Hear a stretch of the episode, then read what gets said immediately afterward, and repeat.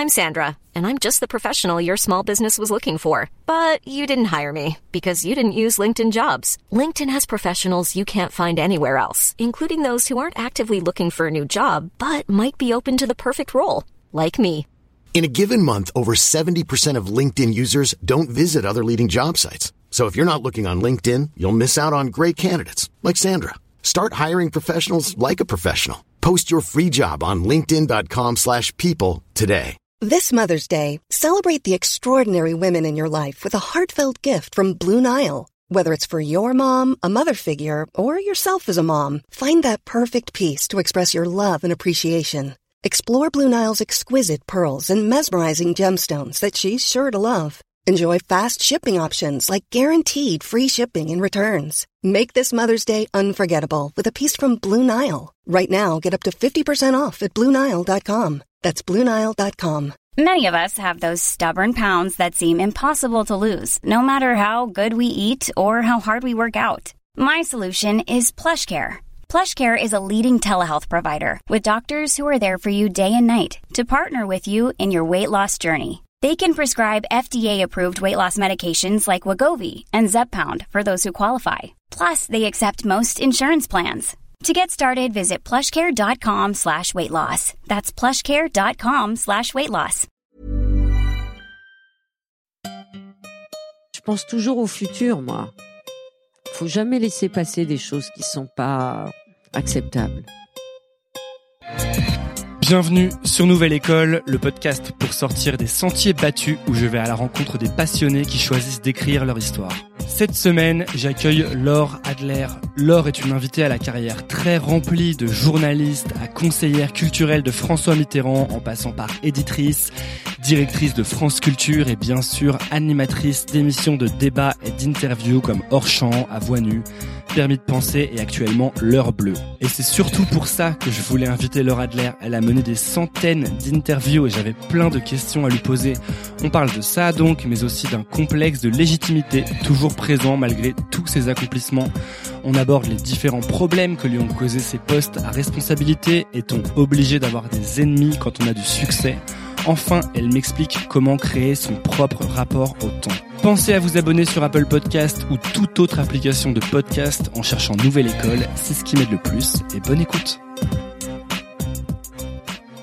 Eh bien, bonjour Laura Adler. Bonjour. Merci beaucoup de venir sur Nouvelle École, je suis ravi. Euh, Laura Adler, je vais essayer de te présenter euh, parce que c'est quelque chose que j'ai toujours beaucoup de mal à faire. Mais alors là, en plus, tu as fait tellement de choses. Que... Pas tant que ça. Oh bah, quand même. Euh, as eu, donc, je vais repartir du début. Tu as eu une maîtrise en philosophie, tu as, eu un, as fait un doctorat en histoire. Euh, ensuite, tu as commencé à travailler à la radio. Tu as également été conseillère culturelle de François Mitterrand. Tu as été directrice de France Culture. Tu as été éditrice. Tu as publié tes propres livres également tu as écrit, des essais, mais aussi des biographies. Et tu as animé euh, de nombreuses émissions, euh, souvent de débats ou d'interviews. Et donc, tu as interviewé des centaines de personnes. Euh, et là, plus récemment, ton émission qui se passe sur France Inter, c'est L'heure bleue, de 20h à 21h, euh, que tu vas d'ailleurs présenter tout à l'heure. Et ce que je me demandais, en fait, en premier, c'est moi, j'ai fait euh, une soixantaine d'interviews euh, et j'en suis à, mes débuts un peu. Je me disais, quand on en a fait des centaines et quand on a un peu tout fait comme ça, j'ai l'impression que tu as tout fait, que tu as eu plein de vies. Est-ce que on a encore peur de faire des choses? Est-ce que tu as encore peur de faire une interview, par exemple, quand quelqu'un arrive que tu n'as jamais vu? Ben, De plus en plus peur, en fait, parce que ça s'apprend pas à la radio, ça ça se sédimente pas, c'est pas une expérience qui s'accumule et qui ferait que le tract disparaîtrait et que la curiosité de découvrir une autre personnalité euh, va s'émousser. Donc euh, la peur, elle augmente au lieu de se calmer. Donc euh, chaque chose euh, et chaque jour est un recommencement, mais le trac, il est toujours là et la découverte de l'autre, elle est toujours là. Donc tu te lasses pas Ah, pas du tout. C'est même mon problème. Il faut que je me calme parce que mon âge devient plus que certain. Et il faudrait que cet enthousiasme et cette passion, qui est peut-être le reflet d'une angoisse d'ailleurs, euh, de connaître, connaître, connaître, d'écouter, d'écouter, d'écouter, de préparer, de préparer, de préparer, puisse se calmer, oui. C'est quoi l'angoisse? Je sais pas, c'est de pas être à la hauteur de l'autre, de l'invité, de pas essayer d'avoir euh, assez travaillé pour avoir découvert euh, des facettes un peu moins connues euh, de son engagement artistique ou intellectuel. Donc même après des centaines de personnes, il y a toujours un comme un petit sentiment presque une peur d'être illégitime ou d'avoir pas assez travaillé. Oui, même en- beaucoup plus qu'au début. Pourquoi plus qu'au début? Je sais pas, peut-être parce que j'étais plus jeune et plus. Ça m'inquiète ça parce que moi j'ai pas envie d'avoir de plus en plus peur. Bah oui, mais euh, chaque personne a son expérience. Moi, c'est la mienne.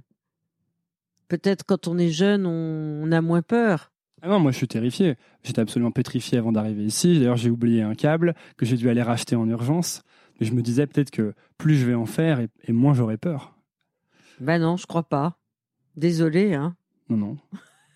Parce que je t'ai entendu, j'ai dans mes recherches sur toi, j'ai quand même pas mal recherché avant de venir. euh, j'ai eu l'impression que tu parlais souvent euh, d'un manque de confiance en toi.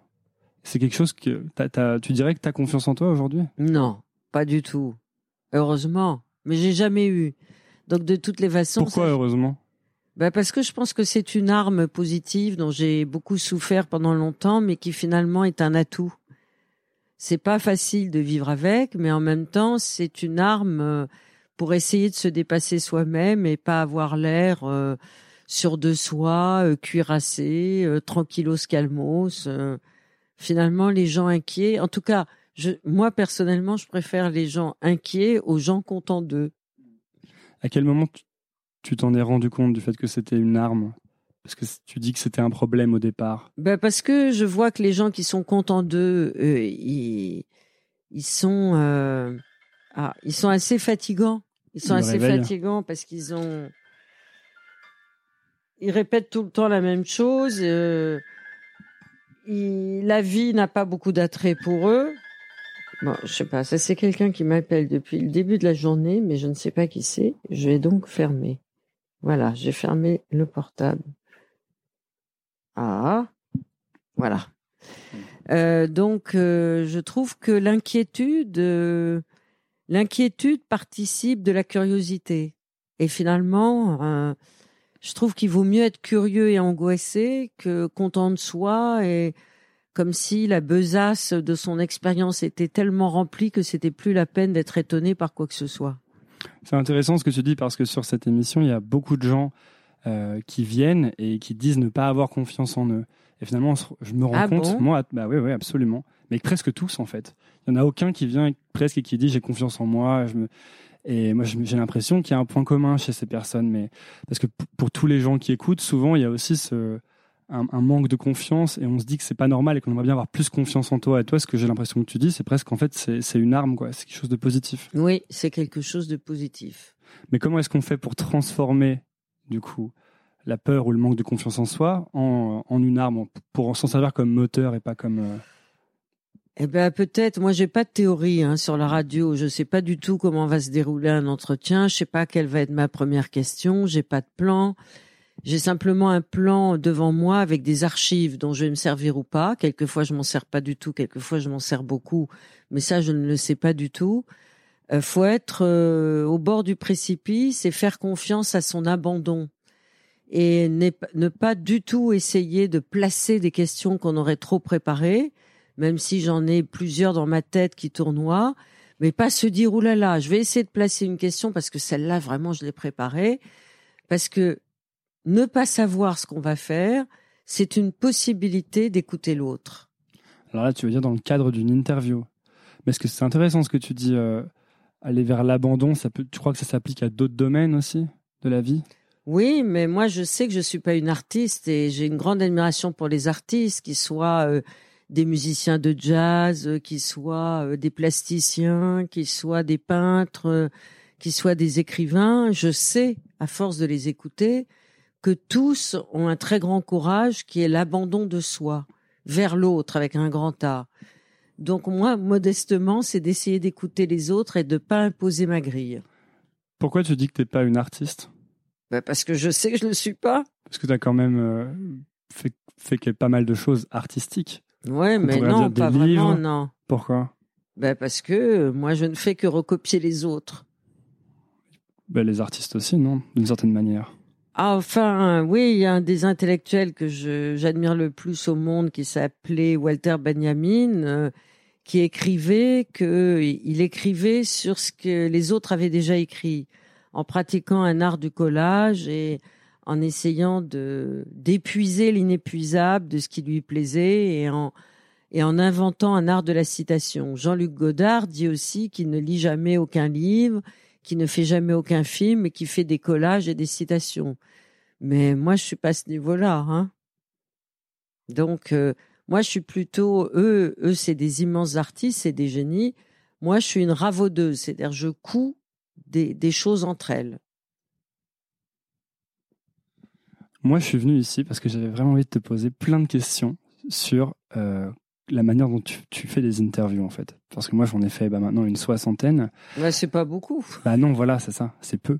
Et je t'écoutais et j'ai écouté plein de tes émissions et j'en ai écouté notamment une avec qui m'a fait beaucoup rire récemment avec euh, Agnès Varda qui passait sur l'heure bleue.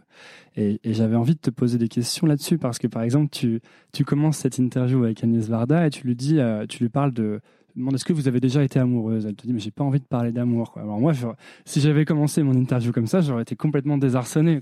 J'aurais été pris de panique. Et toi, tu arrives quand même à chaque fois à, à, revenir, à trouver. Comment tu fais pour pas perdre pied finalement quand tu poses une question et que la personne. Je perds pied, mais ah je savais que je me ferais engueuler. Ah ouais? En posant cette question, mais d'ailleurs je n'avais pas du tout préparé cette question. Tu l'avais, t'avais pas prévu de la poser? Non, pas du tout. Pas, jamais je me prévois aucune question. Tu n'as pas de liste de questions? Non, aucune question. Je sais pas. Je sais pas. Chacun fait comme il peut, hein. Parce qu'avant, moi, j'avais des listes de questions. Maintenant, j'ai plus qu'un petit pense-bête que j'essaie de pas regarder. Mais je me dis que presque le mieux, c'est d'avoir aucune question. Comme ça, on est complètement dans l'écoute, non? Mais en fait, je crois que quand j'ai fait de la radio au début, euh, le premier exercice qu'on m'a demandé de faire, c'était de faire une chronique de livres sur 2 minutes 30, 2 minutes 40. En direct, en ouverture d'une émission quotidienne qui avait lieu à l'heure du déjeuner. Et là, je me suis aperçu que si je préparais pas, pas l'écrire, hein, mais préparer la colonne vertébrale du papier, je répétais 40 fois la même chose en, moins de trois minutes. Donc, je me suis dit, il faut que je fasse gaffe de pas répéter la même chose, de pas utiliser les mêmes mots. Donc, je mettais trois petits points, exactement comme dans une partition, en me disant, voilà les trois choses essentielles que je voudrais essayer de transmettre sur ce livre. Mais, j'avais pas de fiche, mais trois petits points.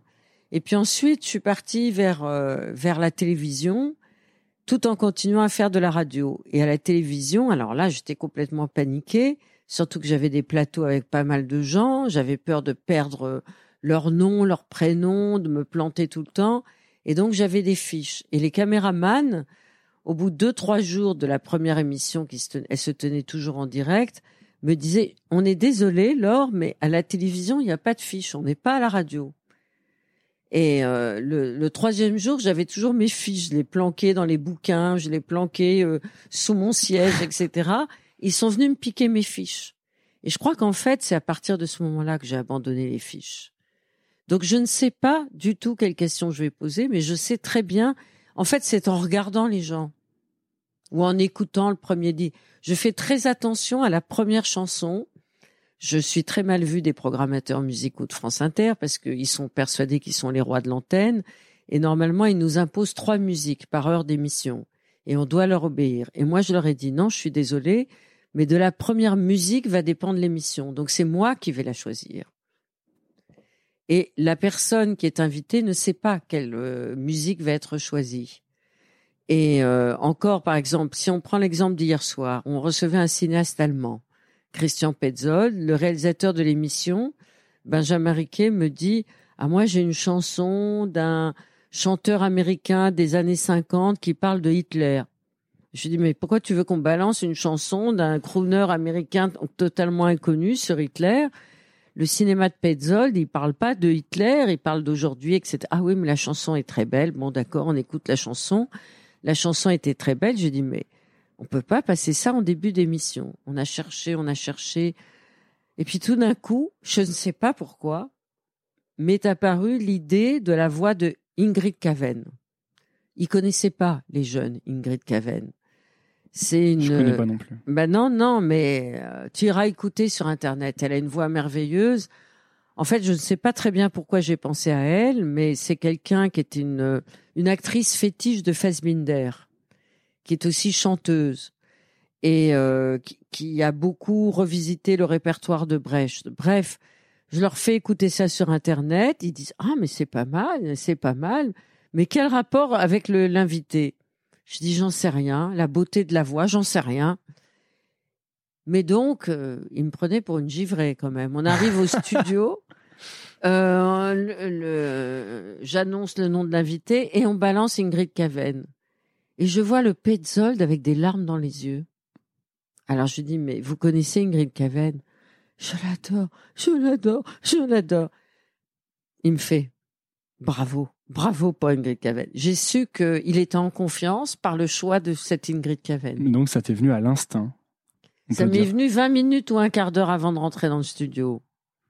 L'idée d'Ingrid Caven. Mais à partir de ce moment-là, je savais que quelque chose pourrait se déployer. Comme quoi, c'est de l'intuition. Hein. Oui, c'est ça. Et donc, euh, euh, pour Agnès Varda, je ne sais plus ce qu'on lui avait mis, mais une chanson euh, assez ancienne. Et elle m'a dit pendant l'écoute de la chanson, je crois que c'était Jeanne Moreau ou je sais pas, ou Edith Piaf, je me souviens plus. En tout cas, une chanson du répertoire qui parlait d'amour et qui était très belle.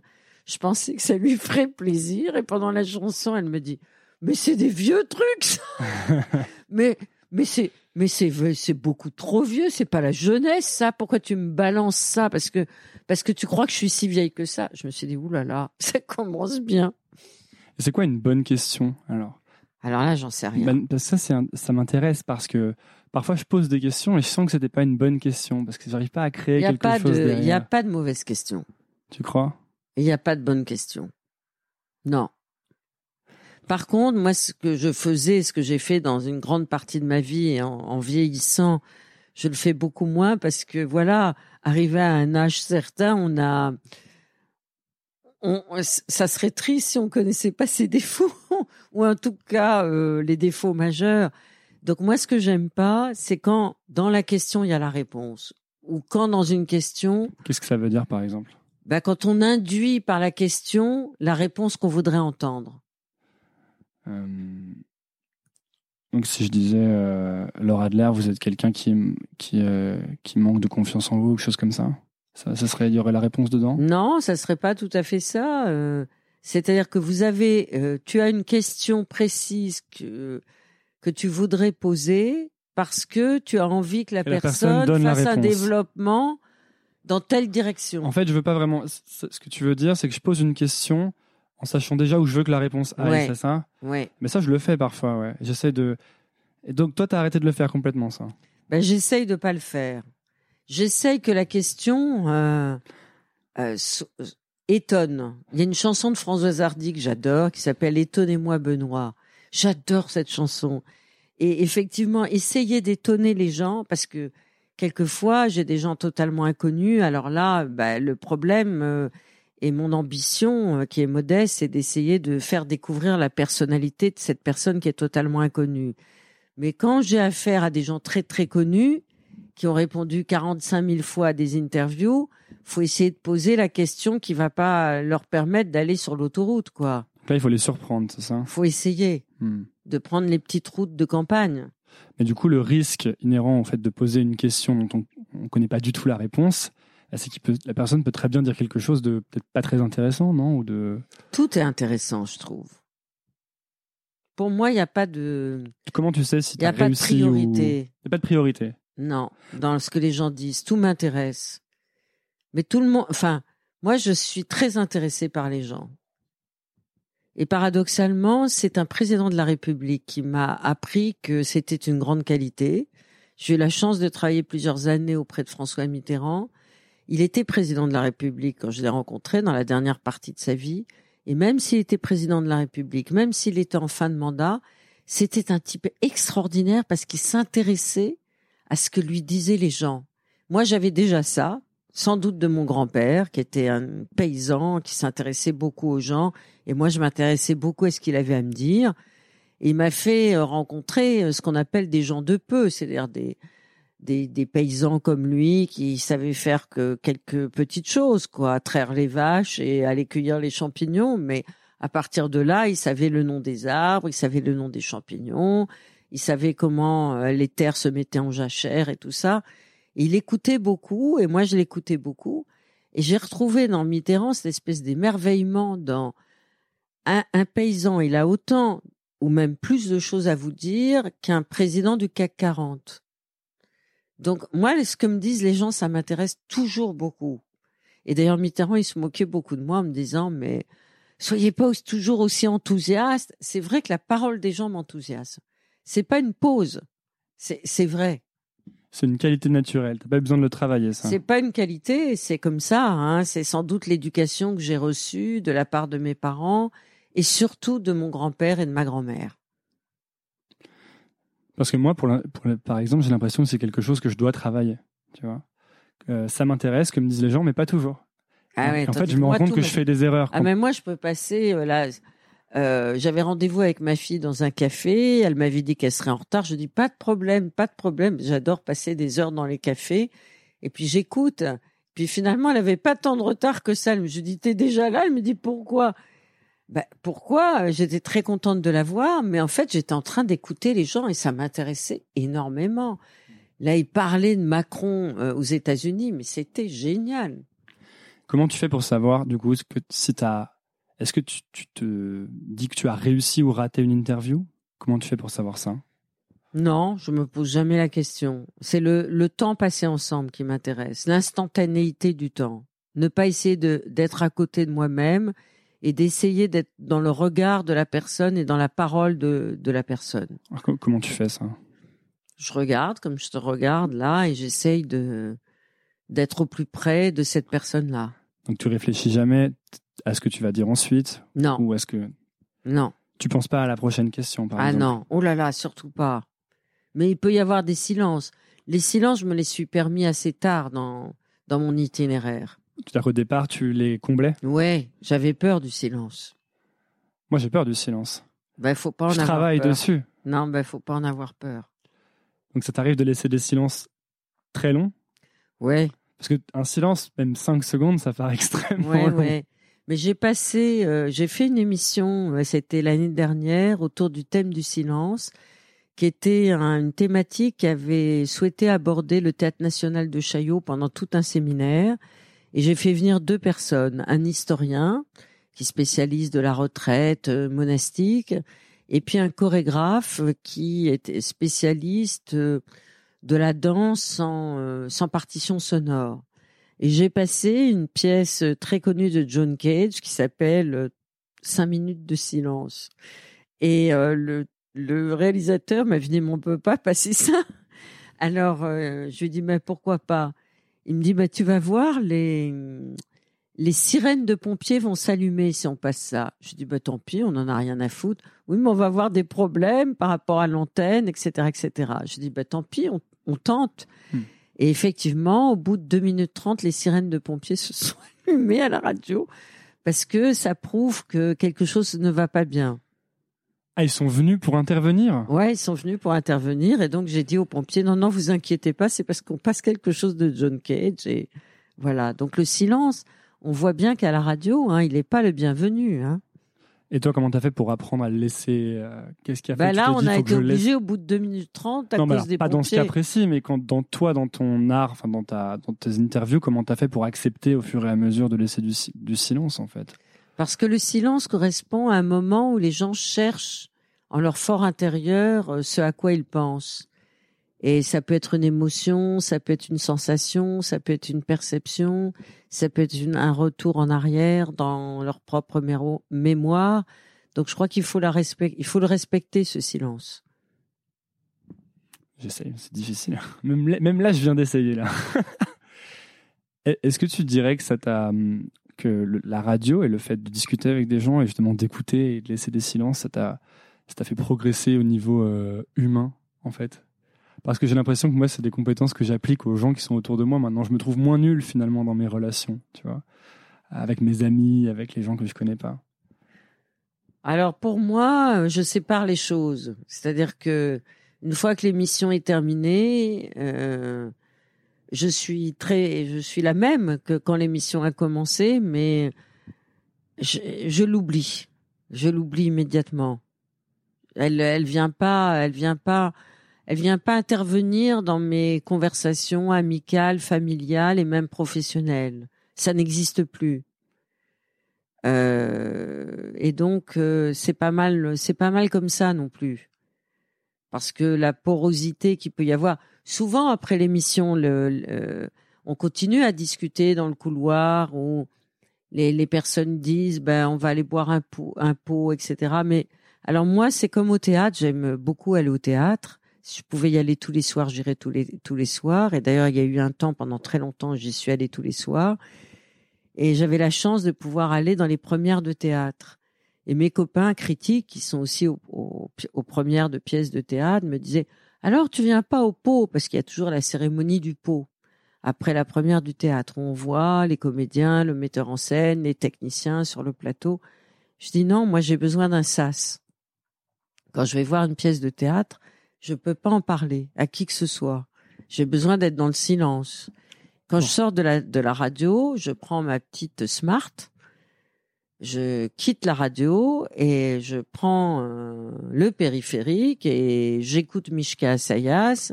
Quelquefois, je rate ma, mon embranchement pour rentrer chez moi parce que je suis dans l'écoute de la musique avec Mishka, mais je suis toute seule.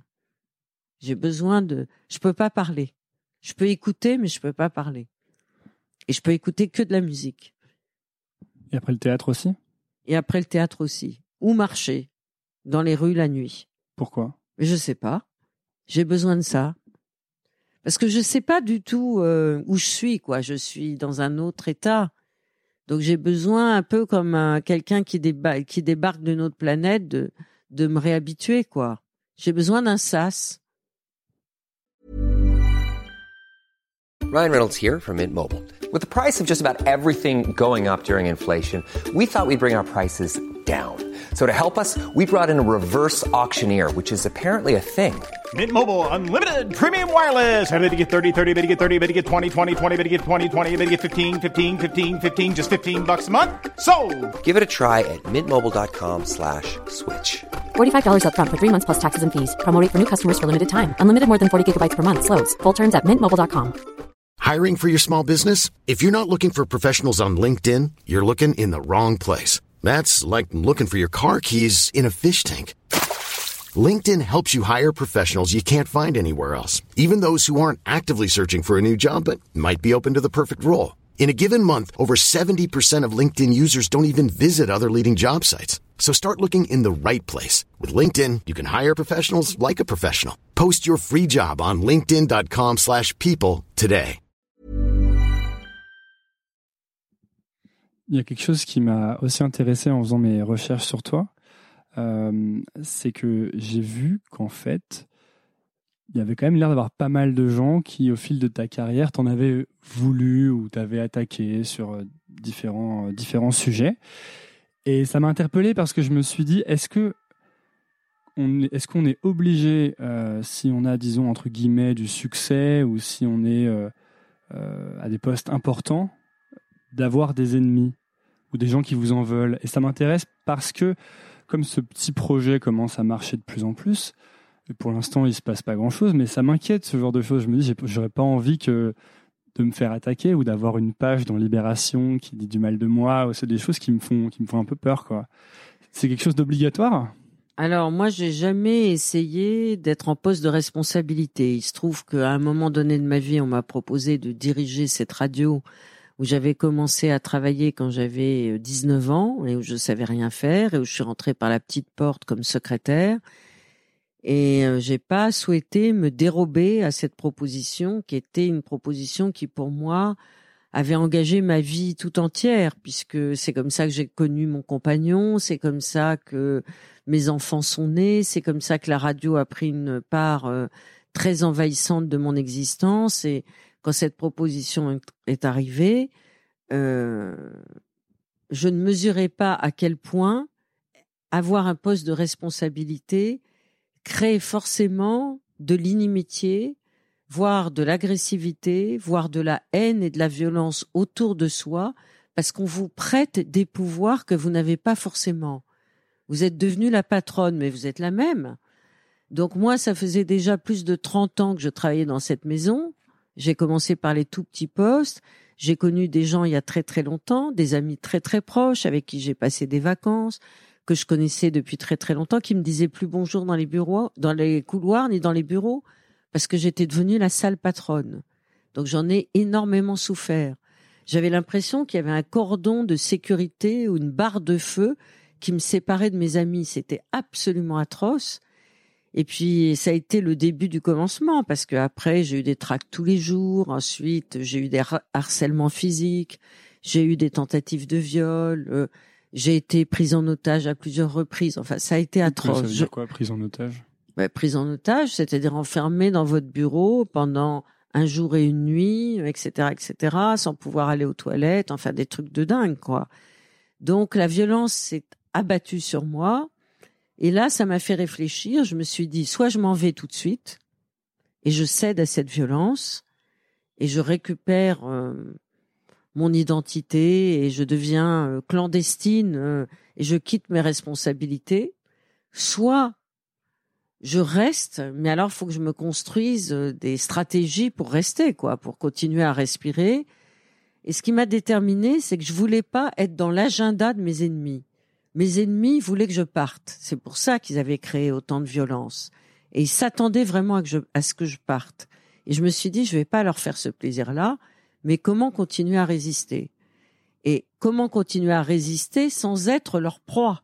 Donc les enlever de ma tête aussi.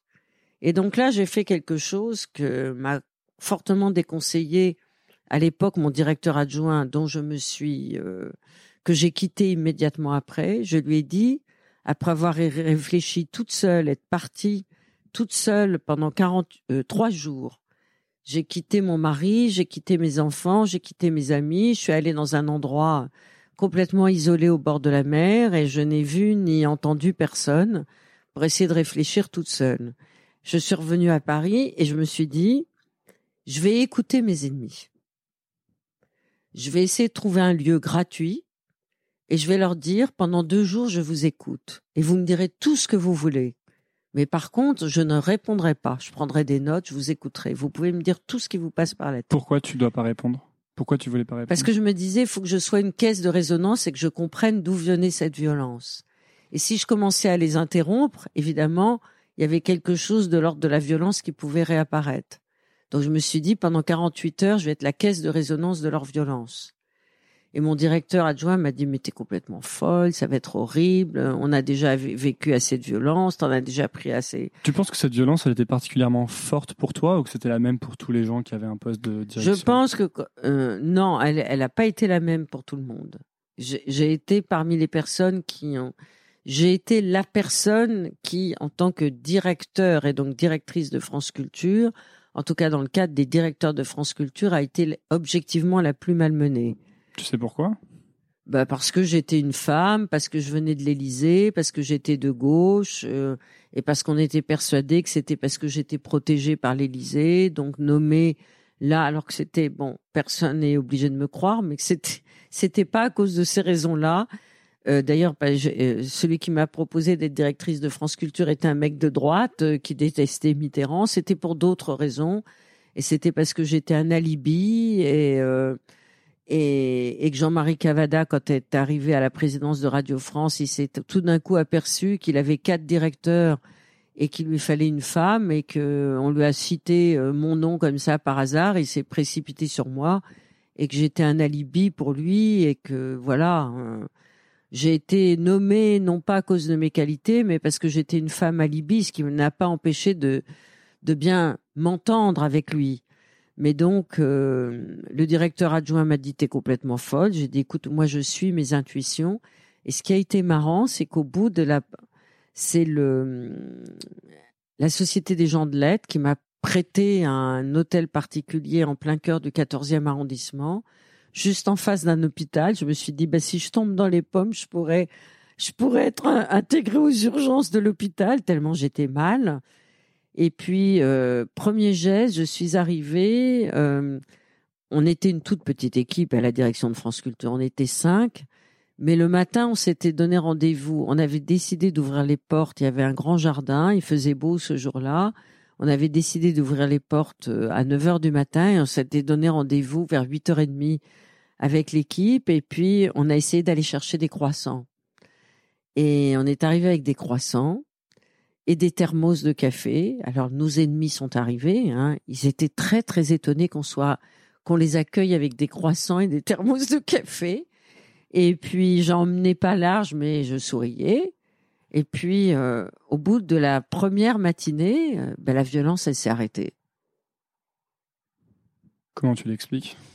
Parce que je les avais écoutés et que j'avais, j'avais, j'avais tort sur, sur pas mal de choses. Et j'ai compris mes torts et je leur ai dit. Et à partir de là, ça a été terminé. Ça s'est désamorcé. Et après ça, t'as plus de problème. Non. Et un des torts principaux, outre les erreurs magistrales que j'avais faites dans l'exercice de mes fonctions, des erreurs techniques, des erreurs matérielles, des erreurs stratégiques, que je leur ai énoncées et que j'ai reconnues, il y avait une erreur énorme, mais je- comme j'avais jamais été patronne, j'apprenais aussi. Hein. Euh, par exemple, comme je travaillais comme une dingue et qu'il y avait beaucoup, beaucoup de boulot, comme à chaque fois qu'on passait devant mon bureau et que j'avais laissé la, porte ouverte, j'avais décidé de fermer ma porte tellement j'avais de bureau. Et ça a été considéré comme un geste totalement agressif. Voilà, c'est des choses bêtes, hein, mais qui sont très importantes. Comment tu fais pour, pour, euh, entendre parler de ces choses, justement, et pour pas te retrouver dans une tour d'ivoire? C'est peut-être un peu ça qui t'est arrivé, non? Bah, peut-être c'est j'ai je suis je fais partie d'une génération d'abord j'ai eu la chance de d'être une militante euh, radicale d'extrême gauche quand j'étais étudiante. J'ai eu la chance même si j'étais très très jeune de faire partie de 68 et d'apprendre beaucoup de choses euh, à l'âge de 17 18 ans en découvrant Paris, les manifs, le service d'ordre, les tracts, euh, euh, l'occupation de la Sorbonne, euh, les jours et les nuits, à essayer de trouver des mots d'ordre, à inventer des tracts, à inventer des, des tracts qui étaient poétiques, à défiler jour et nuit. C'est euh. des bons souvenirs, ça? Ah ouais, très bon, très bon. Ensuite, à découvrir le machisme de mes camarades révolutionnaires. Ensuite, d'avoir la chance de faire partie de la naissance du MLF, les premières réunions, les premières prises de parole. On a vécu des choses de dingue, hein, toujours dans les espaces publics. Ensuite, moi, je suis devenue mère très très jeune, donc les crèches autogérées, euh, apprendre auprès des pédiatres, apprendre à écouter devenue les mère enfants. à 20 ans, non? Pardon? T'es devenue mère à 20 ans, non? Ouais, même 19 et demi. Donc voilà, moi j'ai j'ai eu la chance de rencontrer des moments dans l'histoire qui étaient très collectifs et donc d'apprendre dans le collectif et du Je collectif. trouve qu'on a moins ça. Ah ouais. Là, les étudiants, ils vont à la faculté, c'est pour ça que je trouve ça absolument dingue et scandaleux la manière dont le gouvernement éradique euh, ce qui est en train de se passer euh, dans l'enceinte des facultés parce que c'est c'est un apprentissage de la vie et je vois pas en quoi ça fait désordre et en quoi ça peut inquiéter l'ordre public euh, de, de, de chacun d'entre nous français. Il s'élabore des choses alternatives, euh, des rapports au monde. C'est comme ça que moi j'ai appris. Tu veux dire que c'est important de laisser les, les jeunes se regrouper Bien ça? sûr, et de s'écouter et d'inventer. et Pareil à Notre-Dame-des-Landes, où il s'est inventé un rapport à l'espace public. Pareil à la jungle de Calais. À chaque fois qu'il qui naît des choses dans un apparent désordre, il naît une- un rapport à une communauté de parole, à un désir d'utopie, un désir de contre-société, un désir de dépassement de soi-même et d'invention de soi-même. Qu'est-ce qu'il devrait faire alors selon toi? Laisser ces mouvements? Bah oui, alors en même temps qu'il n'y ait pas non Parce plus de prise de- en otage des professionnels du désordre qui empêcherait les étudiants qui ont envie de continuer à avoir des cours et à passer leurs examens, à continuer à passer leurs examens. Euh, mais en même temps, euh, je pense que euh, y a une répression beaucoup trop grande, à la fois en termes de policiers et en termes d'affrontements policiers par rapport à une minorité d'étudiants. C'était plus difficile, tu dirais, de, faire ta place du fait d'être une. Enfin, est-ce que le fait d'être une femme te rendait plus difficile le fait de faire ta place, que ce soit dans la radio ou ailleurs? Bah, à l'époque où j'étais nommée directrice de France Culture, j'étais la seule femme dans l'équipe de direction. J'entendais des propos machistes dans toutes les réunions de direction. Alors j'avais décidé, au bout de trois fois, comme je m'époumonnais en disant je peux pas supporter d'entendre ça, et comme il disait vous avez raison, vous avez raison, ou tu as raison, tu as raison, puis au bout de dix minutes ça reprenait, je me levais, je partais dans le couloir. Alors le PDG venait, il me disait mais pourquoi vous partez dans le couloir? Je dis parce que le machisme encore a, a, continué à envahir euh, la discussion publique. C'est horrible, c'est ordurier. Ils se rendaient même pas compte hein, que ce soit le PDG ou le directeur de chaîne. Et donc je partais, mais la violence aussi, elle était du côté des syndicats, elle était aussi du côté de certaines catégories professionnelles, elle était aussi du côté de certaines associations d'auditeurs qui supportaient pas que ce soit une femme qui dirige cette radio. Enfin, ça a été horrible. Maintenant, la place a été faite et les choses ne sont plus aussi violentes vis-à-vis des femmes. Il y a moins de violence, même s'il reste encore pas mal de machisme, mais le machisme a diminué. Presque combien de temps? Encore 15, minutes, ça va? Non, j'allais te dire, euh, si les choses étaient plus difficiles comme ça, euh, est-ce que tu n'as jamais eu envie Comment tu as fait pour pas finalement renoncer ou abandonner Puisque au début de l'entretien, tu me disais que tu n'avais pas tellement confiance en toi ou que tu avais des petits que tu des soucis de légitimité ou qu'en fait, euh, il n'y a jamais eu de moment où tu te dis j'arrête, c'est trop compliqué? Parce que je suis une lectrice de Frédéric Nietzsche, et c'est d'ailleurs sur Frédéric Nietzsche que j'ai fait mon mémoire de maîtrise et que j'avais commencé ma thèse de philosophie, et que Nietzsche dit, répète que pour euh, accepter un combat contre les ennemis, il faut savoir être à la hauteur de ses ennemis et les choisir, et pour pouvoir véritablement se dépasser soi-même.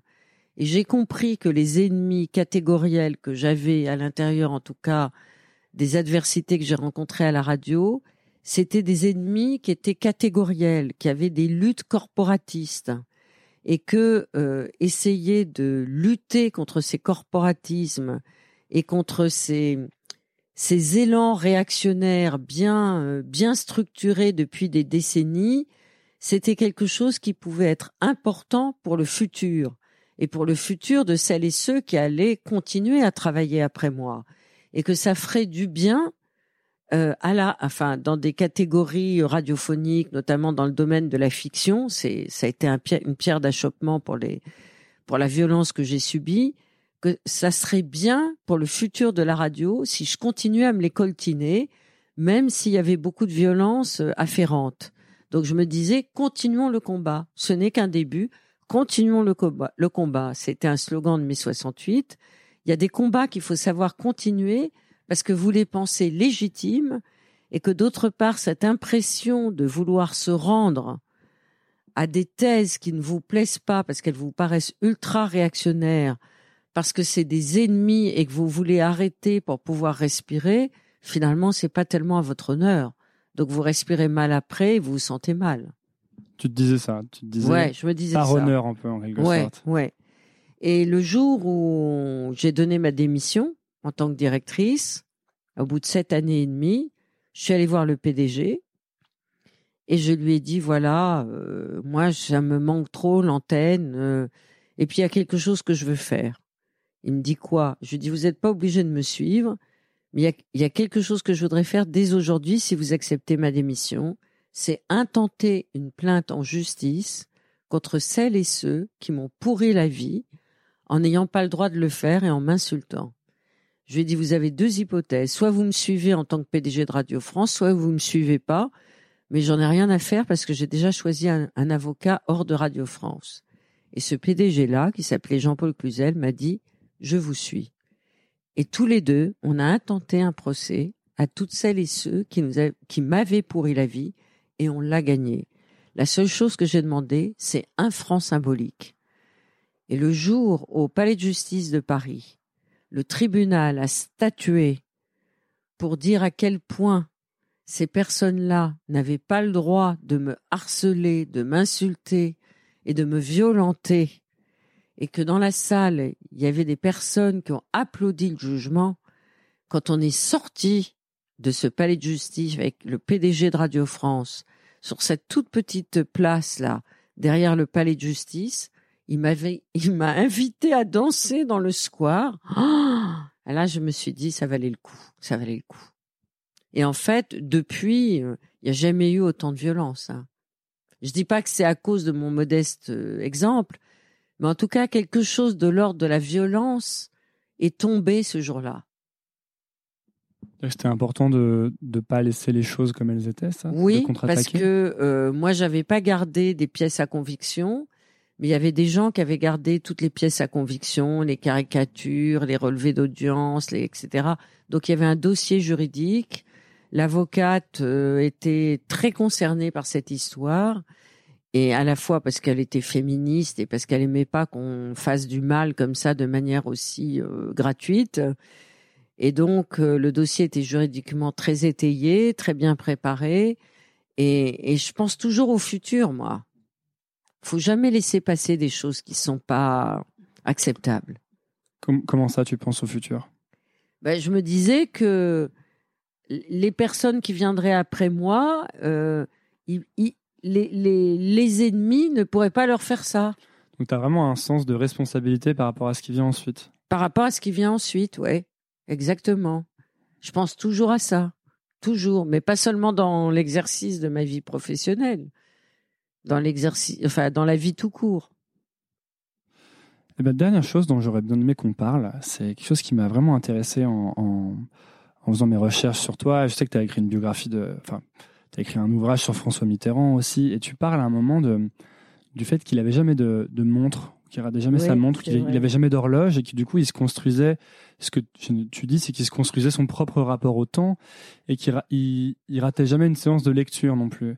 Et ça m'a beaucoup intéressé parce que euh, moi je suis très, euh, je suis, je suis très, je suis plongé dans ces problématiques parce que j'ai beaucoup de mal à, à me créer mon propre rapport au temps et je trouve que je suis sans arrêt sollicité pour, pour par des choses ou, ou, des addictions aux réseaux sociaux ou à mon téléphone et que j'ai beaucoup de mal finalement à garder ce temps pour moi. Et je voulais te demander, toi, comment tu fais? Est-ce que tu arrives à te construire ton propre rapport au temps? Est-ce que tu as l'impression de courir après le temps? Oui, j'ai l'impression de courir après le temps. Alors, il y a un seul sas qui me dépasse euh, normalement euh, jamais, ou en tout cas que très rarement. C'est par rapport au réveil. C'est-à-dire que depuis, je ne sais pas très bien comment ça s'est inventé, ça s'est bricolé euh, depuis une dizaine ou une douzaine d'années, j'ai pas compté, mais je peux pas commencer une journée sans lire au hasard un fragment de l'Ancien Testament que j'ai sur ma table de chevet ou que j'aille. Euh, c'est-à-dire que si je pars en voyage, je pars avec. Euh, et je le lis pas dans l'ordre. Hein. Euh, alors ça, c'est un temps privilégié. Et pour ça rien dure combien de temps, ça? Ça dépend. Ça peut durer au minimum un quart d'heure, vingt minutes, au maximum une heure. Et pourquoi tu as besoin de, de ce Je sais pas. Je crois que c'est ça a dû venir au départ par une rencontre que j'avais faite euh, avec un écrivain que j'admire beaucoup qui s'appelle Eri Deluca, qui euh, est un grand. Alors lui, il a appris l'hébreu, euh, il a traduit la Bible. Un jour, il m'avait parlé de son rapport avec la Bible. Je me suis dit, mais au fond, c'est le livre des livres. C'est le livre des mystères inatteignables, et c'est vrai d'ailleurs. Donc ça, c'est un sas incompressible. T'en as d'autres? Non, après les journées euh, s'organisent comme elles peuvent, mais toujours avec le sas du travail, oui. Parce que j'ai trouvé ça. Je me suis dit, si un président de la République arrive à, oui, il le faisait tous les jours. C'est que tout le monde doit pouvoir faire ça quand même. Parce que ça doit être la personne la plus sollicitée de, de la terre, quoi. Alors moi, c'est vrai que après la lecture de la Bible, sauf si j'ai des des, des, des, choses très urgentes à faire par rapport euh, aux émissions, etc., etc. Mais c'est vrai que c'est après la lecture de la Bible, c'est une lecture d'un texte, mais pas pour la radio ni pour un boulot, pour moi, pour mes recherches personnelles. Généralement, les bonnes journées, les journées idéales, et d'ailleurs demain je pars en vacances et les journées idéales vont pouvoir commencer, c'est ça. C'est le temps illimité, d'abord pour lire un fragment de l'Ancien Testament, et ensuite pour lire un texte qui me concerne. Toujours la lecture en fait dans ces moments privilégiés. Toujours la lecture, oui toujours, toujours. Et après, journée idéale, la marche. Pourquoi la marche? Je sais pas. Ça, c'est un amour immodéré. La marche, euh, seule. Euh, J'ai la chance d'avoir une maison à la campagne euh, face à un endroit ce qui euh, sur euh, 750 hectares n'est pas construit, où il y a des petits GR, des petits chemins de grande randonnée où on peut se perdre et je vais marcher. Il y a des moments où tu t'ennuies? Non, peut-être ça va m'arriver. Pourquoi t'aimerais bien que ça t'arrive? Non, j'en sais rien. Je comprends pas tellement les gens qui s'ennuient. Je trouve qu'il y a toujours quelque chose à regarder, quelque chose à penser, quelque chose à, Mais je te à demande ça regarder. Je te demande ça parce que euh, parfois je me dis que si je m'ennuyais plus, peut-être que ce serait bon signe. Peut-être que ça voudrait dire que j'arrive plus à contrôler mon temps, en quelque sorte. Ah ben, faut pas être suroccupé. Tu vois?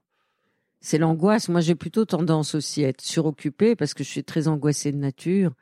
Mais c'est vrai que, par exemple, la marche, elle, euh, elle implique en toi une, finalement, une coïncidence du corps et du cœur, euh, un rythme naturel. Tu, et puis, tu peux pas euh, téléphoner, t'énerver. euh, non, tu es obligé d'être en coïncidence avec le rythme du corps et puis l'écoute de la respiration et puis le, forcément regarder les lumières, les ombres, le soleil, les animaux, les arbres, essayer de trouver les noms des arbres. Donc voilà, ça peut vagabonder comme ça. Donc une journée réussie pour toi, c'est de la lecture et de la marche, en fait. Oui. Et puis ensuite, euh, la vision d'un film, parce que j'adore euh, regarder des films. Et puis, la, la, la, la fin de la journée idéale, c'est aller découvrir une pièce de théâtre. Ça, c'est ça la journée idéale. Bon, bah, j'espère que c'était. J'ai oublié la musique. hein. La musique, jamais avec la lecture. Pourquoi? Ah bah parce que je peux pas faire deux choses en même temps. Quand tu écoutes de la musique, tu veux dire Je que suis t'as ton pas comme attention. Donald qui- Trump. Je sais pas, je sais pas mâcher mon chewing gum et regarder Fox News en même temps. Tu veux dire que quand tu écoutes de la musique, tu ne fais qu'écouter de la musique? Ouais. Tu te mets devant euh, ton poste? Ouais. En fait, c'est marrant parce que c'est aussi assez euh, proche de ce que tu fais en interview. Tu es complètement dans le truc que tu es en train de faire. Je sais pas, mais je sais pas euh, faire les deux. Ah, t'arrives pas à faire les Je deux? peux pas. Non. D'accord. Bah, merci beaucoup, Laura Adler, d'être venue sur Nouvelle École. Ben merci, merci à toi. Très content de t'avoir reçu. Ben moi aussi, très contente de cette invitation, très honorée. Merci beaucoup d'avoir écouté. Si ça vous a plu, c'est maintenant que vous pouvez m'aider. Et je vais vous dire comment. Premièrement, abonnez-vous à Nouvelle École sur votre application de podcast. C'est hyper facile. Et si vous êtes sur Apple Podcast ou iTunes, vous pouvez laisser un avis, 5 étoiles de préférence. Ça m'aide beaucoup à bien référencer le podcast et à le faire découvrir à d'autres personnes. Si vous voulez me suivre sur les réseaux sociaux, c'est sur Instagram que je poste et que je suis. C'est donc underscore nouvelle école. Underscore, c'est le tiret du bas. Si vous voulez recevoir trois recommandations de ma part chaque vendredi par email, il vous suffit de laisser votre email sur le site nouvelleécole.org. N'importe quel champ d'email sur le site vous donnera accès à cette newsletter où chaque semaine je partage trois choses qui m'ont plu. Ça peut être des livres, des applications que j'utilise, des films ou des documentaires que j'ai vus. Enfin, dernière chose, si vous voulez me soutenir financièrement, c'est possible. Vous pouvez le faire via Patreon. C'est à patreon.com slash nouvelle école podcast et les dons commencent à 2 euros à peine. Et après, libre à vous de donner ce que vous voulez. Tous ces liens sont dans la description de l'épisode. Voilà, j'ai fini. Merci beaucoup et à la semaine prochaine. Ça à l'ancienne. Mom deserves the best, and there's no better place to shop for Mother's Day than Whole Foods Market. They're your destination for unbeatable savings, from premium gifts to show-stopping flowers and irresistible desserts. Start by saving 33% with Prime on all body care and candles. Then get a 15-stem bunch of tulips for just $9.99 each with Prime. Round out Mom's menu with festive rosé, irresistible berry chantilly cake, and more special treats. Come celebrate Mother's Day at Whole Foods Market. Flexibility is great. That's why there's yoga. Flexibility for your insurance coverage is great too. That's why there's United Healthcare Insurance Plans. Underwritten by Golden Rule Insurance Company, United Healthcare Insurance Plans offer flexible, budget friendly coverage for medical, vision, dental, and more. One of these plans may be right for you if you're, say, between jobs, coming off your parents' plan, turning a side hustle into a full hustle, or even missed open enrollment. Want more flexibility? Find out more about United Healthcare Insurance Plans at uh1.com. Imagine the softest sheets you've ever felt. Now imagine them getting even softer over time. That's what you'll feel with Bowl and Branch's organic cotton sheets. In a recent customer survey, 96% replied that Bowl and Branch sheets get softer with every wash. Start getting your best night's sleep in these sheets that get softer and softer for years to come. Try their sheets with a 30-night guarantee. Plus, get 15% off your first order at bowlandbranch.com. Code BUTTERY. Exclusions apply. See site for details.